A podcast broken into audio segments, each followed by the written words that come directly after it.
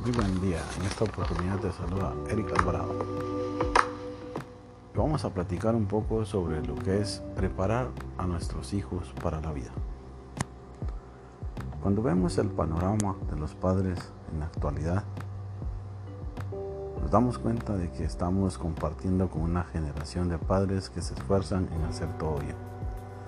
Los errores más grandes que cometemos, aunque sea sin querer, son los siguientes arriesgamos muy poco, ayudamos muy rápido, elogiamos con mucha facilidad y premiamos sin tener una razón específica para poder brindar un premio.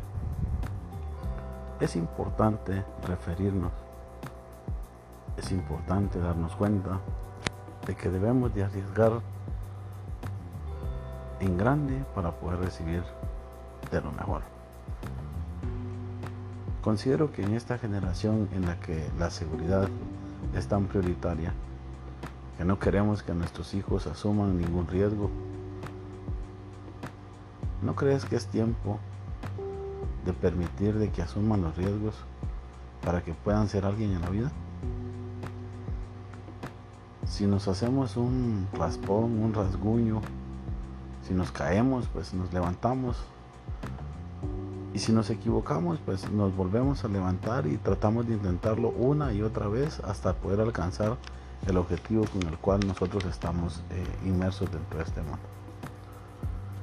Si nos caemos de la bicicleta, pues igual nos volvemos a subir, lo intentamos, luchamos, nos montamos de nuevo y a pesar de los golpes, pues nosotros siempre tratamos de alcanzar cada uno de los objetivos.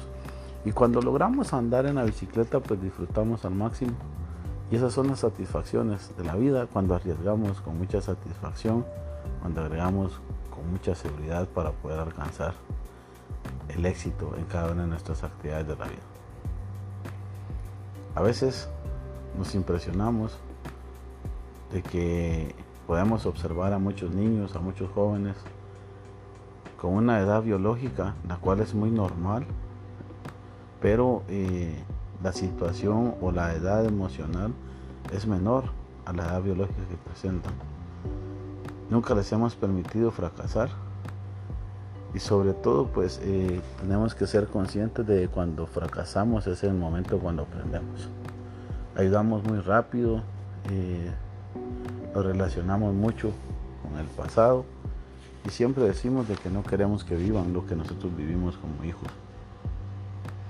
Siempre estamos rescatándolos, estamos disfrutando el momento de luchar por ellos, negociando las calificaciones de nuestros hijos, hablando con los profesores, incluso muchas veces negociando con los profesores en la universidad y tratando la manera de influir para poder alcanzar el éxito con nuestros hijos. Ya es momento de dejar de rescatarlos tanto dejar a nuestros hijos que crezcan y que ellos mismos aprendan a negociar, pero a negociar en la vida en relación a sus caídas, a sus fracasos, para que ellos mismos puedan valorar y apreciar el éxito que puedan alcanzar. Los elogios con los que vivimos es con lo que queremos que nuestros hijos tengan y que vivan con una buena autoestima. Yo también soy padre y eso es lo que yo quiero, de que mis hijos puedan tener una autoestima que les permita disfrutar la vida. Pero yo creo que llegamos al punto en el que la autoestima no se constituye solo en elogiarlos, también deben de conseguir algo, deben de alcanzar un, objetivo, un reto, eh, con el simple hecho de que lleven el plato al lavatrastos. Solo debemos de agradecer, no elogiar, solo debemos de, dar el momento oportuno. Eh, dejar, eh, dejarles que tengan la oportunidad y el momento de poder ser fantásticos, de poder luchar y alcanzar cada una de las metas cuando ellos eh, se den cuenta de que es importante reservar nuestros elogios para aquellos momentos y aquellas cosas que realmente valen la pena. Y los premios, pues en verdad no sé qué es lo que tú puedas opinar, pero en nuestro mundo en este tiempo en el cual estamos viviendo, eh, estamos viviendo en un mundo donde todo es trofeo, donde todo es estímulo, donde todos queremos tener lo mejor para podérselos dar y asimismo pues eh, nos damos cuenta de que simplemente estamos jugando con la vida. La vida no es un simple acto de presencia en este mundo.